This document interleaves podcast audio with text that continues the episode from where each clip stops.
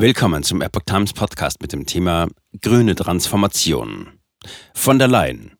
Putin hat die grüne Wende wirklich vorangetrieben. Ein Artikel von Patrick Reitler vom 15. Februar 2024. Infolge der EU-Sanktionen gegen Russland hat die EU ihre Energieversorgung in knapp zwei Jahren neu aufgestellt. Großer Gewinner ist der LNG-Exporteur USA. Somit habe Putin die grüne Transformation vorangetrieben, meint EU-Kommissionspräsidentin von der Leyen. Der Einmarsch der russischen Armee in der Ukraine am 24. Februar 2022 hat die grüne Transformation der EU beschleunigt. Davon ist EU-Kommissionspräsidentin Ursula von der Leyen, CDU, überzeugt. Zitat. Putins Versuch, unsere Union zu erpressen, ist völlig gescheitert. Im Gegenteil, er hat die grüne Wende wirklich vorangetrieben, gab von der Leyen am 13. Februar während des Treffens zum 50-jährigen Bestehen der Internationalen Energieagentur IEA in Paris erfreut zu Protokoll. Das berichtet das Nachrichtenportal Euronews. Mehr Energie aus Erneuerbaren als aus Russland. Noch vor zwei Jahren habe, Zitat, eine von fünf in der Europäischen Union verbrauchten Energieeinheiten aus russischen fossilen Brennstoffen hergerührt. Inzwischen sei es nur noch eine von 20, so die Kommissionspräsidentin. Der Anteil an erneuerbaren Energien übersteige in der EU bereits jene Energiemenge, die aus russischen Quellen geliefert worden sei. Zitat. Und letztes Jahr, im Jahr 2023, haben wir zum ersten Mal mehr Strom aus Wind und Sonne produziert als aus Gas, sagte die Tochter des ehemaligen niedersächsischen Ministerpräsidenten Ernst Albrecht. Sie sieht die Entwicklung auch als förderlich für den internationalen Zusammenhalt. Zitat. Bei der alten Wirtschaft mit fossilen Brennstoffen geht es nur um Abhängigkeiten.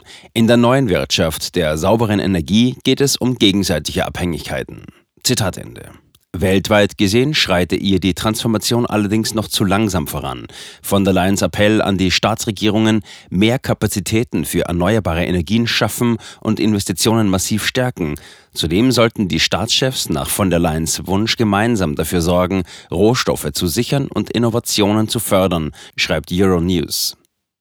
EU-Rat. Importe von Pipeline-Gas aus Russland drastisch zurückgegangen. Nach Einschätzung des Rats der Europäischen Union hatte der Einsatz von Energie als Waffe durch Russland Anmerkung der Redaktion, die Diversifizierung der Energieversorgung für die EU-Länder zu einer Notwendigkeit gemacht.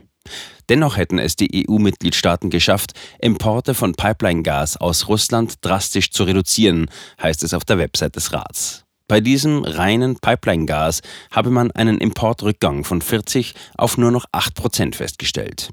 Auch die Gesamtmenge der EU-Gasimporte, Erdgas plus Liquid Natural Gas, LNG, sei von jeweils gut 334 Milliarden Kubikmetern in den Jahren 2021 und 2022 auf nur noch 289,9 Milliarden Kubikmeter im Jahr 2023 gesunken. Der jeweilige russische Anteil sei in derselben Zeitspanne von 44,93 Prozent, 150,2 Milliarden Kubikmeter im Jahr 2021, auf 14,8 Prozent. 42,9 Milliarden Kubikmeter 2023 gesunken. Manche EU-Mitgliedstaaten, so Euronews, sei das immer noch zu viel.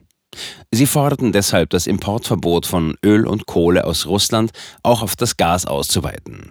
Derzeit werde weiterhin bereitwillig russisches Gas entweder über Pipelines in Mitteleuropa oder über LNG-Terminals in Frankreich, Belgien und Spanien eingeführt. LNG USA als Hauptlieferant für den Ausgleich der gesunkenen Gasmengen aus Russland laut dem Rat der Europäischen Union primär zwei Länder gesorgt, nämlich Norwegen und die Vereinigten Staaten von Amerika. Obwohl die Lieferungen aus Norwegen sich zwischen 2021 und 2023 nur moderat von 79,5 auf 87,7 Milliarden Kubikmeter erhöht hätten, habe der norwegische Anteil am Gesamtgasimport 2023 bei rund 30,3 Prozent gelegen.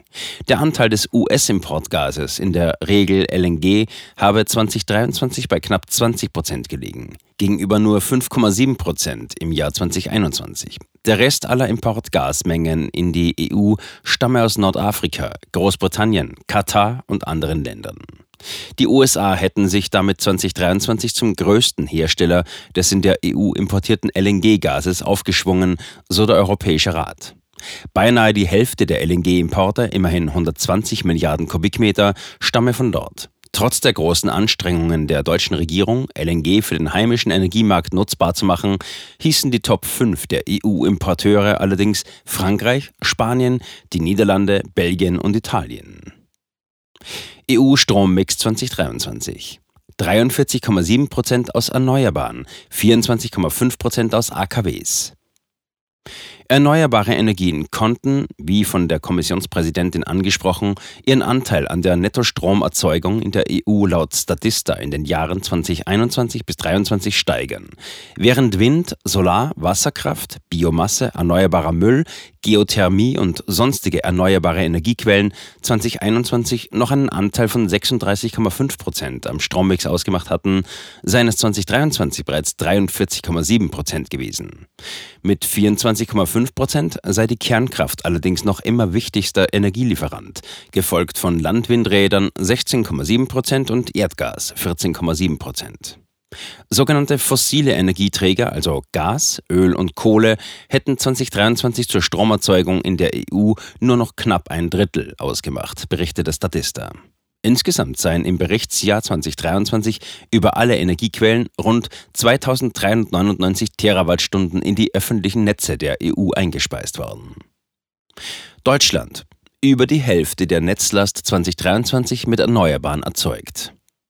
In Deutschland wurde nur bis Mitte April 2023 Strom aus Kernkraftwerken gewonnen. Folglich sieht der Energiemix hierzulande seitdem etwas anders aus. Die Nettostromerzeugung 2023 lag nach Angaben der Bundesnetzagentur bei 448,5 Terawattstunden, ein Minus von 9,1 Prozent im Vergleich zum Vorjahr. Die Netzlast, der wichtigste Vergleichsparameter, habe 2023 bei 456,8 Terawattstunden gelegen, 5,3 Prozent geringer als noch 2022. Zitat, die Netzlast berechnet sich aus Nettostromerzeugung abzüglich Export-Übertragungsleistung, zuzüglich der Importübertragungsleistung und abzüglich der Pumparbeit von Pumpspeicherkraftwerken, erklärt die Netzagentur. Gemessen an der Netzlast habe der Anteil des aus erneuerbaren Energien erzeugten Stroms 2023 bei 55,0 Prozent gelegen, gegenüber 48,42 Prozent im Vorjahr. Windkraftanlagen hätten 31,1 beigesteuert, Solaranlagen 12,1 Prozent und Biomasse 8,4 Prozent. Der Rest sei aus Wasserkraft und sonstigen Erneuerbaren gekommen. Konventionelle Energieträger hätten 24 Prozent weniger als 2022 beigesteuert, nämlich nur noch 197,2 Terawattstunden. Das habe vor allem am sinkenden Steinkohle minus 36,8 Prozent und Braunkohleverbrauch minus 24,8 Prozent gelegen. Andererseits habe man 31,3 Prozent mehr Erdgas einsetzen müssen, um Strom zu erzeugen.